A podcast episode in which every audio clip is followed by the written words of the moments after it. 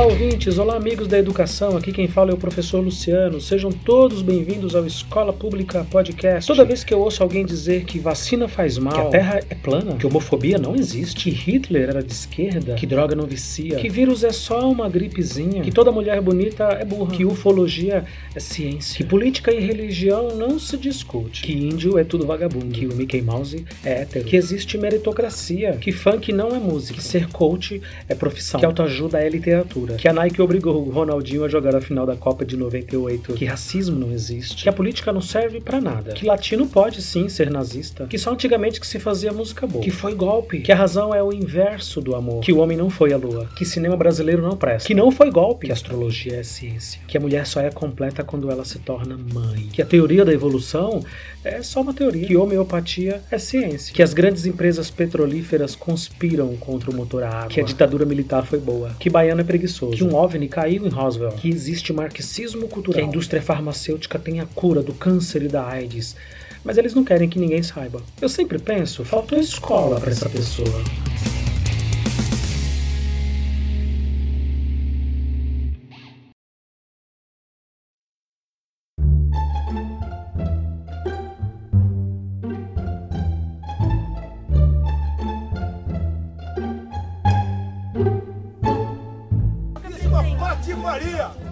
Uma patifaria!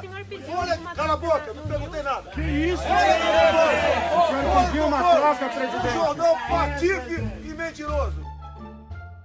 Eu fui prefeito três vezes, eu sei o sofrimento, mas também não roubei o tanto que esse aí roubou não, tá entendendo? Esse é descarado, esse tá afundando o cocal eu posso até ter tirado alguma coisa dado pros pobres, tá? Que a verdade ninguém pode ser tão sincero, tão Se eu não tivesse tido tanto direito, eu não tinha ido preso, né? E mais político que rouba, rouba pra dar pro povo. É difícil o cara roubar pra si, né? Agora isso daí não, roubou pra ele. A maior mansão da cidade de Cocal é a dele. Bom, traidor, pilantra, ateu e maconheiro. Meu Deus do céu. Traidor, pilantra, ateu e maconheiro, eu? Brasileiros e brasileiras, as principais decisões são as seguintes: criação de uma nova moeda, o cruzado, extinção do cruzeiro, congelamento total de preços, tarifas e serviços. Nós temos que ter respeito pela biografia do Lula, mas eu tenho respeito pela biografia dele. O Lula não precisava disso. Ele é um homem correto, honesto. Achar que ele se prevaleceu disso é pensar miúdo.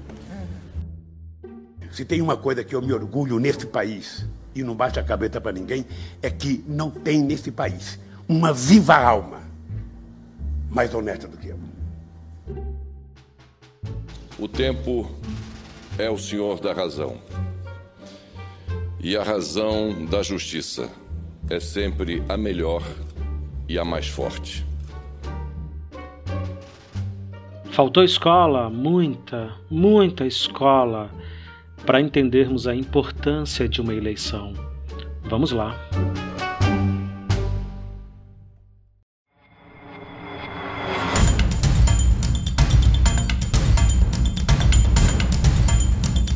Nesse domingo, vamos novamente às urnas escolher prefeitos e vereadores. Sem sombra de dúvida, essa é a votação mais importante de todas, já que é na cidade que o cidadão mora, trabalha, estuda. Faltou escola para a gente entender a grandiosidade desse momento. Faltou muita escola.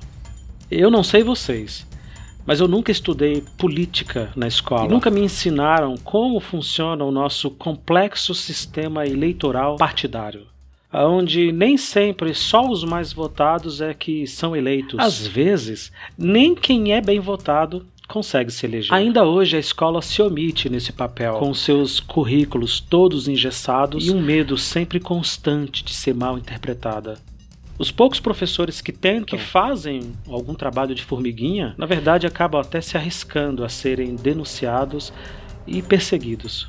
Hoje em dia, falar de política tornou-se sinônimo de defender bandido. Cada lado defende os seus. Não importam as siglas e nem a cor da bandeira. Cada lado tem argumentos prontos para justificar as suas escolhas. por mais absurdas que elas possam parecer. E antes que você me diga que todos os políticos são bandidos, são ladrões, não se esqueça que nenhum deles se coloca no poder. Nenhum deles entra sozinho no poder. Nenhum. O seu voto é quem coloca cada uma dessas figuras lá. Você faz parte disso. Nem pense em tirar o corpo fora. E se você não vota, se você não discute sobre política com os seus filhos, não fala de política porque acha que é uma coisa chata e nem reflete sobre os temas mais importantes da nossa sociedade, bem, você também é responsável por cada uma das escolhas que não fez. Pense nisso antes de falar merda. Aqui no Escola Pública Podcast, no episódio 60, nós falamos que o brasileiro, em via de regra, avalia muito mal os candidatos a presidente da República, por exemplo. À exceção de Fernando Collor, pasmem, nenhum outro presidente eleito desde a redemocratização tinha qualquer experiência administrativa nenhum. Zero. Isso diz muita coisa sobre como nós encaramos a política, como nós insistimos em colocar no poder pessoas absolutamente despreparadas. E sobre como nós aguardamos o Salvador da pátria vir melhorar as nossas vidas. É uma lástima, mas é um fato consumado. Se para o cargo mais alto do país nós somos tão displicentes, imagina então ao elegermos milhares de prefeitos e vereadores. Imagina. Quais são os critérios que nós utilizamos? Essa é a questão. Nós não sabemos discernir e tampouco estabelecer quais são os critérios necessários para a escolha de cada candidato. Qual é o fator mais importante na hora de decidir, na hora de votar? A escola poderia e pode ter um papel muito importante nessa trajetória. Lá no episódio 3, por exemplo, o professor Éder e eu discutimos justamente isso. Devemos ensinar política nas escolas? Lá, durante o episódio, ficou muito claro que nós estamos anos-luz de distância de um cenário ideal. E que a discussão que se faz acerca da doutrinação partidária na educação e blá blá blá, todas essas coisas passam muito longe da escola básica. Muito longe. Na verdade, toda essa reflexão e discussão e falsa polêmica ela se restringe única e exclusivamente às universidades públicas, salvo raríssimas exceções. Cada milhão desviado por um político corrupto faz falta em algum lugar. Cada centavo mal gasto deixa de atender a população na outra ponta. Remédios, transporte público, educação de qualidade, contratação de médicos e enfermeiros, varrição de ruas, recapeamento, iluminação pública, segurança municipal, uma praça decente, um parque decente, uma mísera pista de skate, um mísero campinho de futebol. Cada um desses gigantes detalhes serão atribuições específicas dos eleitos nessa data. Se aprendêssemos na escola, por exemplo, a importância desse momento histórico, que se repete a cada dois anos, um momento histórico a cada dois anos, nós entenderíamos certamente melhor o nosso papel. Saberíamos o peso que tem apertar o botão verde confirma. Reparem, elegemos sempre os mesmos Percebam. E depois reclamamos. Vejam só. Nós não participamos do processo, nós não buscamos informações e generalizamos tudo de forma rasteira. Nos eximimos de tomar nosso lugar de fala e dialogar com nossos familiares, nossos amigos, nossos colegas de trabalho, independente de quem eles irão votar. A gente passa 12 anos dentro da escola. Vejam, 12 anos. E aí nós somos jogados na vida adulta com o título de leitor nas mãos, sem saber ao certo o que fazer, sem saber ao certo como avaliar e sem compreender de verdade o que é o bem maior para a sociedade, para nós de uma maneira geral. A única opinião política que nós escutamos ao longo da vida são as dos nossos familiares, dizendo que todo político é ladrão, e que a política não se discute, e que o Brasil nunca vai mudar, e que desde 1900 e blé blé blé as coisas são assim.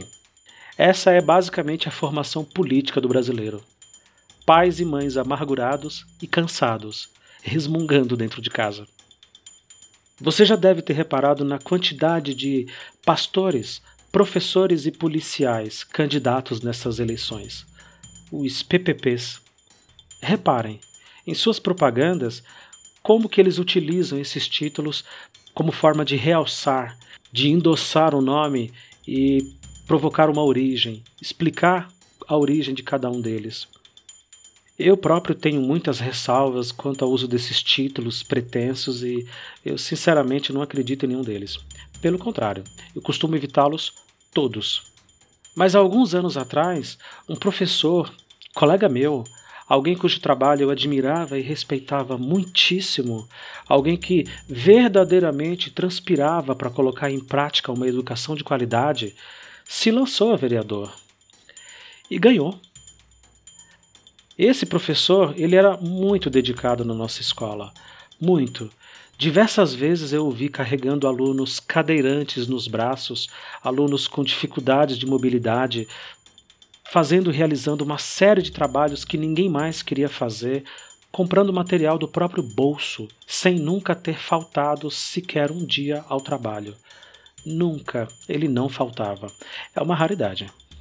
Era muito comum ver esse colega pelo bairro caminhando e ajudando a comunidade de inúmeras formas. Muito comum. Todos os eventos de arrecadação e de caridade, esse professor estava lá. Noites, finais de semana, chuva, sol, frio, ele realmente acreditava e participava de tudo. Anos depois, quando ele se candidatou, ah, aquilo me pareceu muito natural, muito sincero. Afinal, todo mundo conhecia e admirava o trabalho dele. Todo mundo confiava que ele era uma pessoa decente, como de fato realmente é. Eu, particularmente, fiquei muito feliz quando soube da sua vitória e passei a acompanhar o seu trabalho na Câmara, suas ideias, seus projetos, suas realizações, o passo a passo, aquele dia a dia, sabe, que a gente raramente acompanha nos políticos. Então, eu fiz isso. Tudo dentro do possível, lógico, e vi muito de perto cada uma das suas tentativas e propostas uh, dentro daquilo que era possível, lógico, numa política totalmente carcomida e impregnada de populismo e corrupção. Eu o encontrei algumas vezes na rua e eu perguntava para ele como que estava sendo a experiência de ser vereador e ele me respondia com bastante tristeza e cansaço que era muito difícil lidar com a população. Não com os políticos, nem com a burocracia do sistema, mas com a própria população que o elegeu. As pessoas estavam bravas com ele, simplesmente porque ele não atendia os seus pedidos e não dava de presente sacos de cimento, telhas, caixa d'água, areia, um emprego na Câmara, uma ajudinha na sua rua, uma mãozinha aqui e ali com dinheiro público. O mesmo povo que o elegeu e que o conhecia em sua trajetória de honestidade e decência, era o mesmo povo que agora tentava se dar bem com ele, tentava um jeitinho de se dar bem com ele. Uma pena, uma tristeza.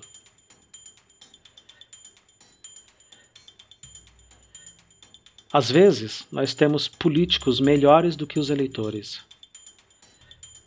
Por mais incrível que isso possa parecer. Às vezes, políticos horrorosos e profundamente despreparados, corruptos, mentirosos ao extremo. Às vezes, esses políticos representam muito bem o povo que os elege. Não é por acaso. Não é por acaso que nós temos a classe política que temos, mas podemos mudar isso. Devemos mudar isso. Faltou escola para entendermos a grandiosidade eleitoral e o poder que nós temos nas mãos. Faltou escola para elegermos políticos verdadeiramente comprometidos. E principalmente faltou escola para cobrarmos esses políticos de maneira correta, depois que eles são eleitos. Através do voto, você não vai mudar nada nesse país. Tá? Nada, absolutamente nada. Você só vai mudar Infelizmente, quando um dia nós partimos para uma guerra civil aqui dentro. Eu sou favorável à tortura, tu sabe disso. E o povo é favorável a isso também. Se você fosse hoje o presidente da República, você fecharia o Congresso Nacional? Não há a menor dúvida, daria golpe no, no, no, mesmo dia. No mesmo dia. Não funciona. E tenho certeza que pelo menos 90% da população ia fazer festa e bater pau. E fazendo um trabalho que o regime militar não fez. Matando os 30 mil. Começando com o FHC. Não deixar para fora, não. Matando.